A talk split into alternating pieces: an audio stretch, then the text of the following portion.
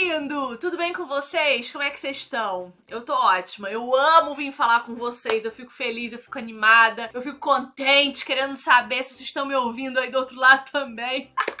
Sejam muito bem-vindos aqui ao meu canal do YouTube, um canal feito com todo amor e carinho para você. Todo conteúdo que a gente coloca aqui é pensado para te alcançar, para te atender, atender as tuas necessidades, te ensinar, porque eu quero que você saia da escuridão religiosa e entre na maravilhosa luz do reino de Deus. Bom, esse é um quadro novo que a gente tá fazendo o nosso primeiro episódiozinho hoje. E o tema e o nome do quadro, não sei como é que chama isso, é Tá na Bíblia. Eu abri uma caixinha de perguntas lá no meu Instagram esses dias perguntando para vocês se vocês já tinham ouvido alguma coisa que não tinham certeza se tava na Bíblia ou se não tava. E aí eu falei, manda aqui pra mim nessa caixinha de pergunta tudo aquilo que vocês têm dúvidas se tá ou se não tá na palavra de Deus. E eu vim aqui, meus amores, para dar a vocês respostas, para sanar as suas dúvidas e suas necessidades. Pergunta para tia Vivi que a tia Vivi responde. Tá começando então o nosso primeiro de muitos, se Deus quiser. Tá na Bíblia? Vamos lá. A primeira coisa que vocês mandaram para mim, a primeira caixinha de, de perguntas que apareceu lá foi a seguinte frase: Não diga a Deus que você tem um grande problema, diga ao problema que você tem um grande Deus. Será que isso tá na Bíblia? Ô, gente, não tá na Bíblia. Eu fui pesquisar que frase é essa, de onde vem, e eu descobri que essa frase, bom, diz o Google não tenho responsabilidade sobre isso, mas diz o Google que a frase é de uma pessoa chamada Almir Santana Rios. E a frase diz o seguinte: Não diga a Deus que você tem um grande problema, diga ao teu problema que você tem um grande Deus.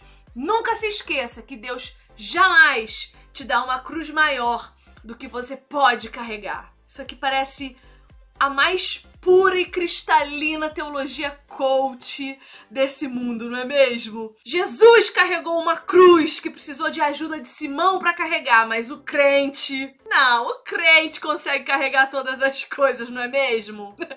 não, não é. Vamos para a Bíblia e eu vou mostrar para vocês o que, que a Bíblia tá falando. Bom, primeira coisa que a palavra de Deus nos faz entender é que nós precisamos do Senhor em todas as circunstâncias. E eu acho que essa frase, que esse não mostre, não, não mostre os seus problemas, os seus problemas, ela é uma péssima interpretação de um texto que está lá na carta de Paulo aos Coríntios, a primeira carta, capítulo 10, verso 13. E ela diz o seguinte: o texto diz o seguinte, a palavra do Senhor: Não sobreveio a vocês tentação que não fosse comum aos homens, e Deus é fiel. Ele não permitirá que vocês sejam tentados além do que podem suportar, mas quando forem tentados, ele mesmo providenciará um escape para que o possam suportar. Eu tenho a impressão de que essa história de não, não diga a Deus que você tem um problema, mas diga ao problema que você tem um grande Deus, é uma interpretação ruim disso daqui. Porque o texto está dizendo o seguinte: vocês terão tentações, isso é comum aos homens, mas Deus é fiel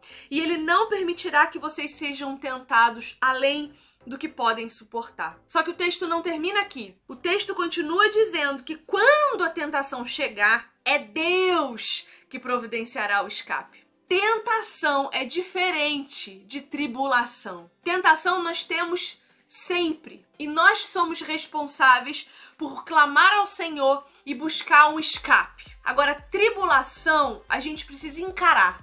Tentação é fugir, tribulação é encarar. Encarar o problema e reconhecer que sem a ajuda de Deus nós não conseguimos suportar. Vamos ver aqui Uh, a segunda carta de Paulo aos Coríntios, capítulo 1, verso 18. Verso 18 não, desculpa, verso 8. Segunda carta aos Coríntios, capítulo 1, verso 8, que diz assim, olha: Irmãos, não queremos que vocês desconheçam as tribulações que nós sofremos na província da Ásia, as quais foram muito além da nossa capacidade de suportar, a ponto de perdermos a esperança da própria vida. Paulo tá falando assim, meus irmãos, lá na Ásia, as tribulações foram tão acima da nossa capacidade de suportar, tão acima daquilo que a gente tinha condições que a gente perdeu a esperança da nossa própria vida. De fato, já tínhamos sobre nós a sentença de morte para que confiássemos, não confiássemos em nós mesmos,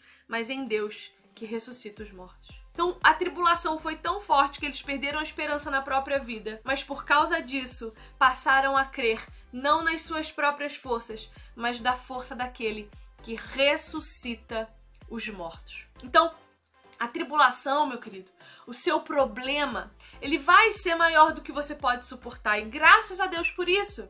Porque veja bem, Isaías 41, 13 diz o seguinte: Pois eu sou o Senhor, o seu Deus, que segura pela mão direita e diz a você: Não tema. Por quê?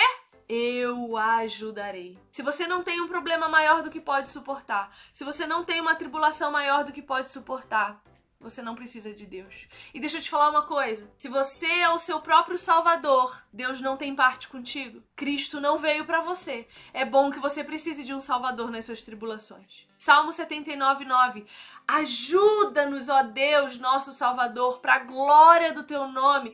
Livra-nos e perdoa os nossos pecados por amor do teu nome. Nós precisamos clamar ao Senhor que nos ajude, porque é nessa ajuda celestial a respeito dos nossos problemas e tribulações que Deus é glorificado nas circunstâncias que nós passamos. Quando nós clamamos ao Senhor e passamos pelo vale da sombra da morte, de pé, aqueles que estão nos observando, aqueles que estão lendo nosso comportamento, se perguntarão que Deus é esse a quem nós servimos. Salmos 46, 1 vai dizer: Deus é o nosso refúgio e a nossa força, auxílio sempre presente na adversidade. Se você não precisa de ajuda do seu Deus, será que ele é mesmo seu Deus? Será que você não colocou a si mesmo no trono do Senhor? E aí Cristo em Mateus 11, 28, vai dizer para nós: Venham a mim todos os que estão cansados e sobrecarregados, e eu darei descanso a vocês. Se você não pode ter um problema maior do que aquele que você pode suportar, e consequentemente vive descansado porque dá conta de tudo sozinho, como que Jesus vai receber você e você vai até ele para receber esse descanso por causa dessa sobrecarga? É Cristo que nos ajuda a carregar o peso de todas as coisas. Salmo 121, 2. O meu socorro vem do Senhor que fez os céus e terra. 1 Pedro 5, 7. Lancem sobre ele toda a sua ansiedade, porque ele tem cuidado de vocês. É ele que tem mandado mantido vocês de pé. E aí Deus vai falar para Paulo aquilo que ele continua falando para nós, porque Deus é imutável. A minha graça te basta e que nós possamos dizer isso sim para os nossos problemas. Dizer problema, você é maior do que eu posso suportar.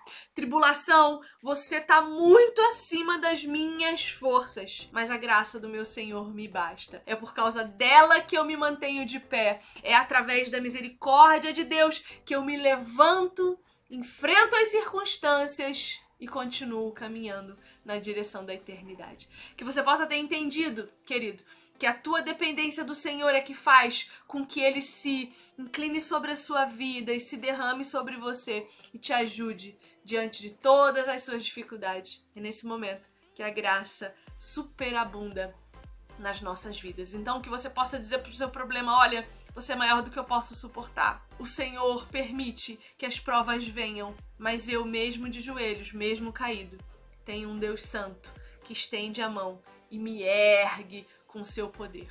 Amém? Então, será que está na Bíblia? O episódio de hoje foi para te responder esse questionamento. Eu espero ter te ajudado, ter esclarecido mais do que confundido, porque o nosso Deus é um Deus cristalino, mais alvo do que a neve, tá bom? Um beijo, até o próximo TNB. Tchau.